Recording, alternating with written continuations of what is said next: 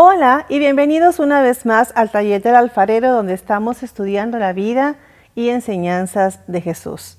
La clase pasada comenzamos a estudiar la conversación que tuvo Jesús con Nicodemo y cómo Jesús estaba tratando de explicarle a Nicodemo lo que era el nuevo nacimiento. Así que el día de hoy esperamos poder terminar con esa conversación para conocer qué es lo que Jesús le está enseñando a Nicodemo. Así que, sin más preámbulos, comencemos.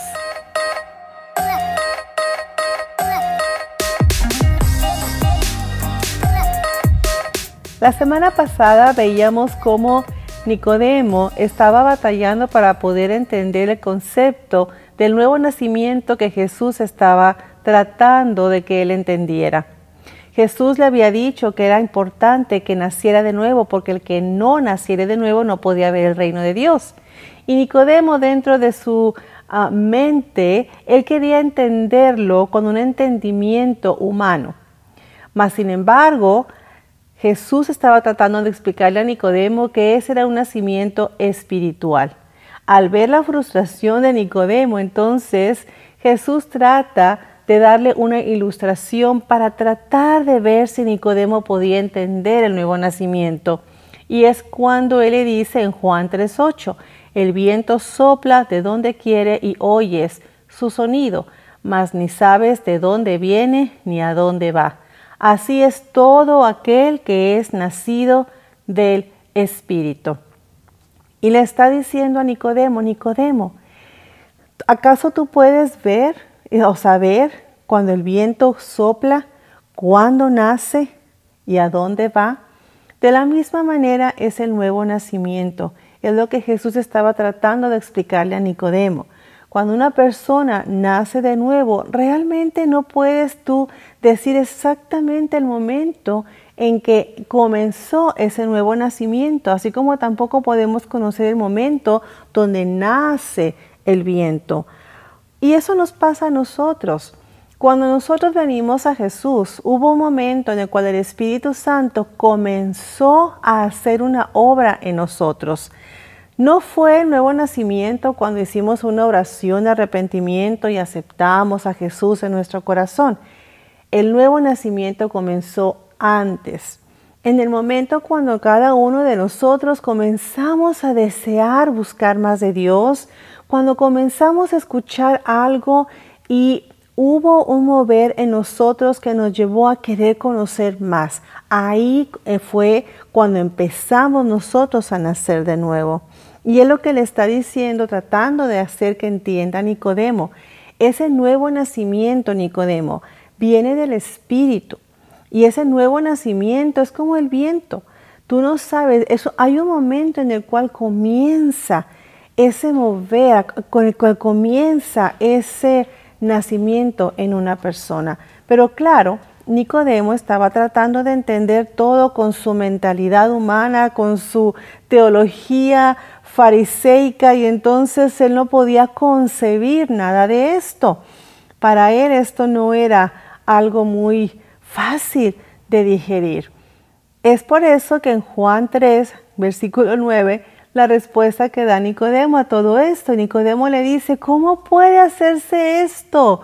No lo podía entender. Y por eso Jesús le dice, Nicodemo, ¿eres tú maestro de la ley y no sabes esto? Nicodemo, eres un principal de los fariseos y no sabes esto. Toda tu vida has vivido con el conocimiento de la Torah y no conoces lo que te estoy diciendo.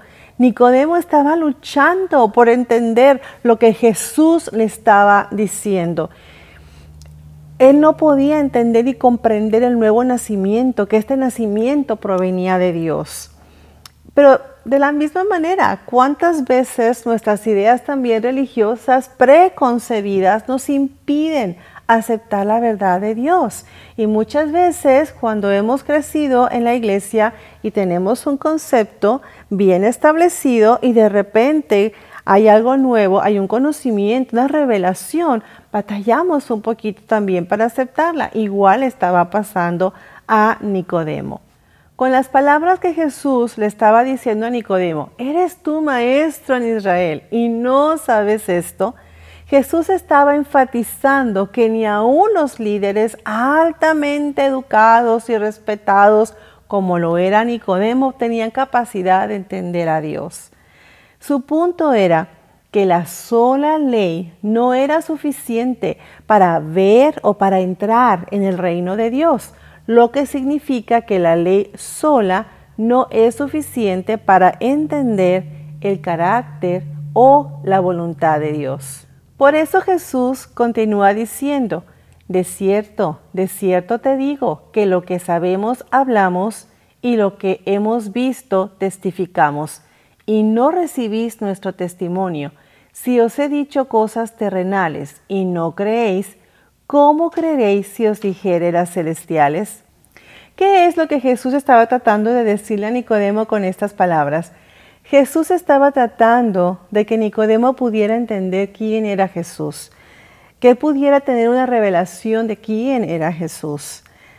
Porque por eso mismo Nicodemo estaba batallando para entender las palabras, porque las estaba queriendo ver con sabiduría terrenal. Mas sin embargo, Jesús está diciendo, si no entiende las cosas terrenales, ¿cómo te voy a decir cosas celestiales? Y se quedó como, cosas celestiales. Sí, estaba tratando de enseñarle a Nicodemo, de revelarle a Nicodemo quién él era. De hecho, más adelante vemos en Juan 5:20 que el mismo Jesús dice, porque el Padre ama al Hijo y le muestra todas las cosas que Él hace. De alguna manera ahí apoyando que verdaderamente el Padre y Él tienen una comunión íntima y es por eso que Él conocía y podía hablar con la autoridad que Él hablaba.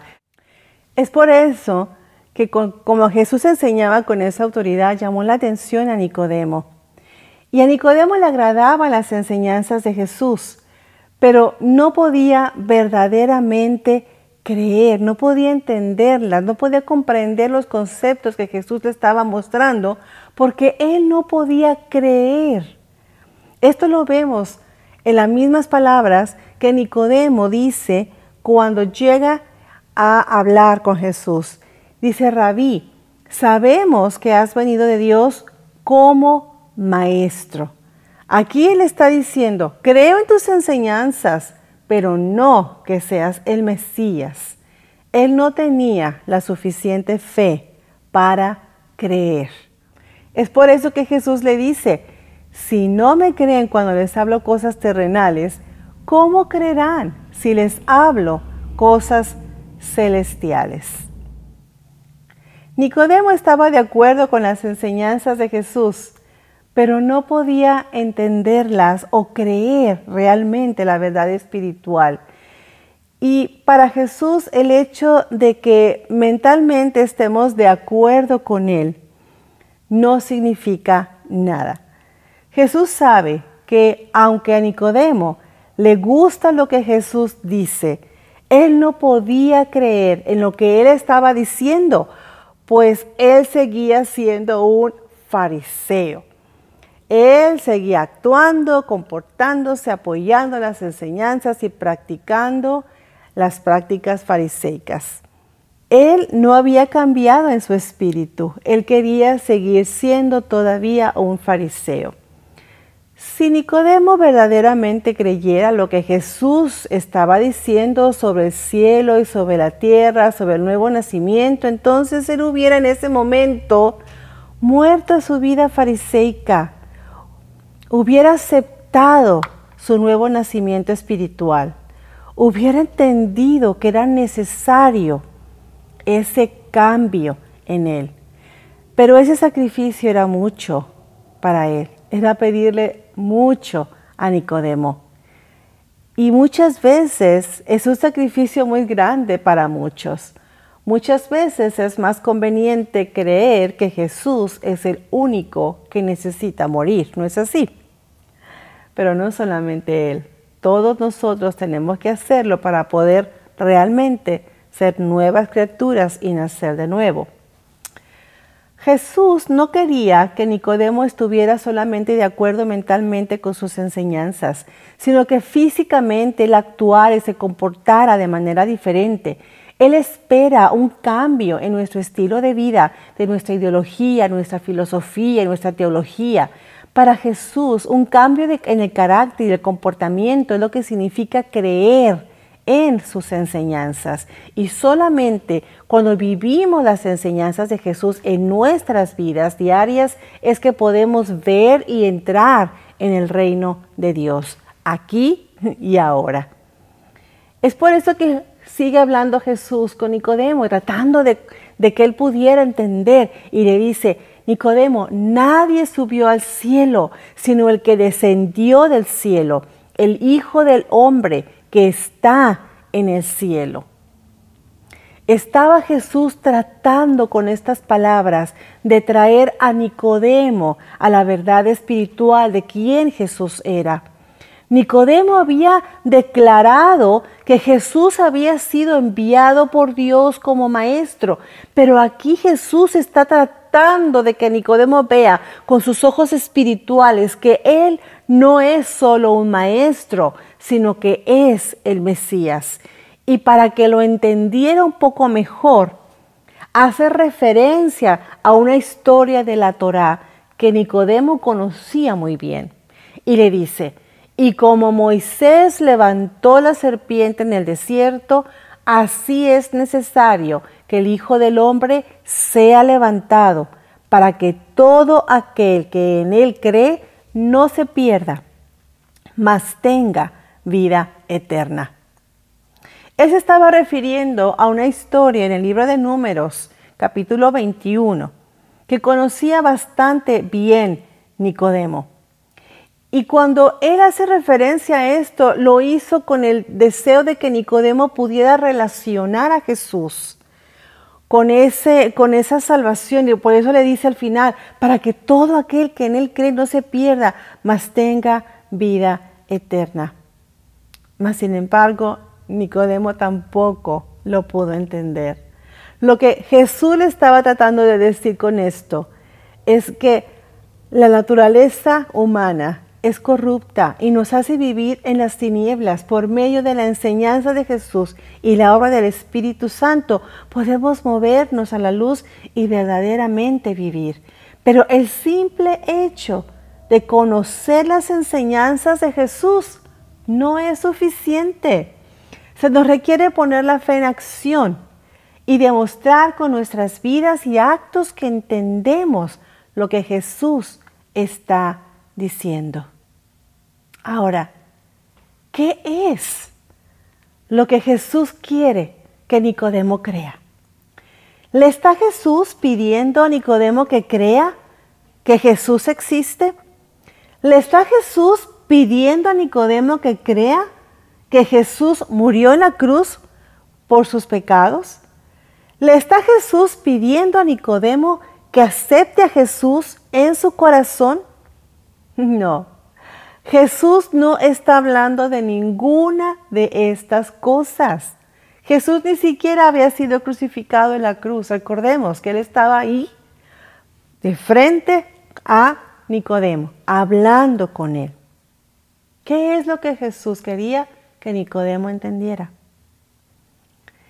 Y es entonces cuando Jesús dice, porque de tal manera amó Dios al mundo, que ha dado a su Hijo unigénito, para que todo aquel que en Él cree no se pierda, mas tenga vida eterna. Hmm. Este es uno de los versículos más populares para los cristianos en toda la Biblia. Este es el versículo que es el fundamento de gran parte de la teología, pero también es el que ha sido más mal interpretado. La única manera de entender este pasaje es interpretarlo dentro del contexto en el cual Jesús habló. Recordemos, Jesús está hablando con Nicodemo frente a frente. Jesús quiere que la gente crea en sus enseñanzas, no en su persona, cuerpo o existencia. Jesús define el creer como una obediencia física, no un acuerdo mental. Jesús está hablando de un nuevo nacimiento aquí en la tierra, no después de morir. Jesús está hablando de una transformación de vida, no una transformación después de la muerte. Jesús quiere que veamos y entremos en el reino de los cielos en este momento, no después de morir. Jesús quiere darnos vida antes de morir. ¿Ok? Entonces, entendiendo todo esto, vamos entonces a desglosar ese, ese versículo tan importante para nosotros, para que podamos entender realmente lo que Jesús le estaba diciendo a Nicodemo. Veamos la primera parte, porque de tal manera amó Dios al mundo. Podemos entender como el mundo a la humanidad, a todas las personas, a todas, a todas las tribus, a todas las naciones, porque Dios ama a todos, no hace distinción entre el bueno y el malo. Dios ama a todos. Ahí no tenemos ningún problema por entender. De tal manera amó Dios al mundo, a toda la humanidad, que ha dado a su Hijo unigénito. El hecho de que Dios dio a su Hijo a la humanidad significa que Él mismo se hizo humano y se unió la humanidad en nuestros sufrimientos y muerte. Él vivió y sufrió junto con nosotros. Dios quería experimentar en carne propia lo que nosotros experimentamos. Él quería sentir nuestros dolores y tristezas. Él quería ser capaz de decirnos que está con nosotros, que Él sabe perfectamente lo que pasamos porque Él también lo ha pasado. El que Dios haya dado a su Hijo no significa que Dios lo haya matado. Nosotros realmente lo hicimos. Dios no tenía que matar a Jesús para amarnos. Dios siempre nos ha amado. Dios nos ama tanto que se hizo uno de nosotros. Él se hizo como lo que ama y nosotros debemos hacer lo mismo. Para que todo aquel que en Él cree. Ok. Este verso no significa simplemente creer en la existencia de Jesús. Jesús estaba hablando a Nicodemo cara a cara. No tendría sentido que Jesús le dijera a Nicodemo, que creyera en su existencia cuando Él está parado junto a Él. Eso no requiere nada de fe. Eso no requiere una transformación de espíritu de corazón. Pues aún los fariseos que mandaron crucificar a Jesús creían que Jesús existía. El creer en la existencia de Jesús no significa nada. Santiago dijo, tú crees que Dios es uno, bien haces. También los demonios creen y tiemblan. Aún los demonios creen en la existencia de Jesús. ¿Podemos decir entonces que son salvos? Los demonios creen y conocen la misión de Jesús, pero eso no los hace cristianos. De hecho, leemos que los demonios son los únicos que verdaderamente reconocieron a Jesús y cada vez que lo veían, lo decían en voz alta, pero nadie prestó atención a sus palabras. Podemos ver con esto que de alguna manera los demonios conocían mejor a Jesús que sus propios discípulos. en la frase entonces que leemos, todo aquel que en él cree, el creer no significa que Jesús murió por nuestros pecados debido a que Él no había sido aún crucificado durante esta conversación. Esto es lo que Jesús está, o ha estado más bien, hablando durante la conversación con Nicodemo.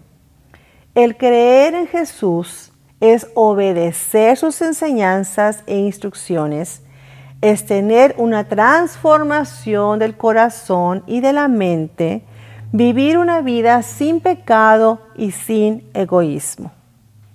Eso es solo posible cuando nuestras acciones y nuestro comportamiento cambie y se alinee con Dios. Lo cual es posible cuando hacemos lo que Jesús nos pide que hagamos. Por lo tanto, creer es igual a obedecer. Y el obedecer trae como consecuencia una transformación. Entonces estamos resumiendo, decimos, porque de tal manera amó Dios al mundo, lo hemos entendido, Dios ha amado a todo mundo que Él envió a su Hijo para que Él viniera con nosotros, para que todo aquel que escuche las enseñanzas de su Hijo y las obedece, y luego les dice, sigue diciendo ese versículo, no se pierda. Algunas versiones dicen, no perezca, para que todo aquel que en él cree no se pierda o no perezca. Y muchas veces cuando escuchamos la palabra perecer, pensamos para que no muera.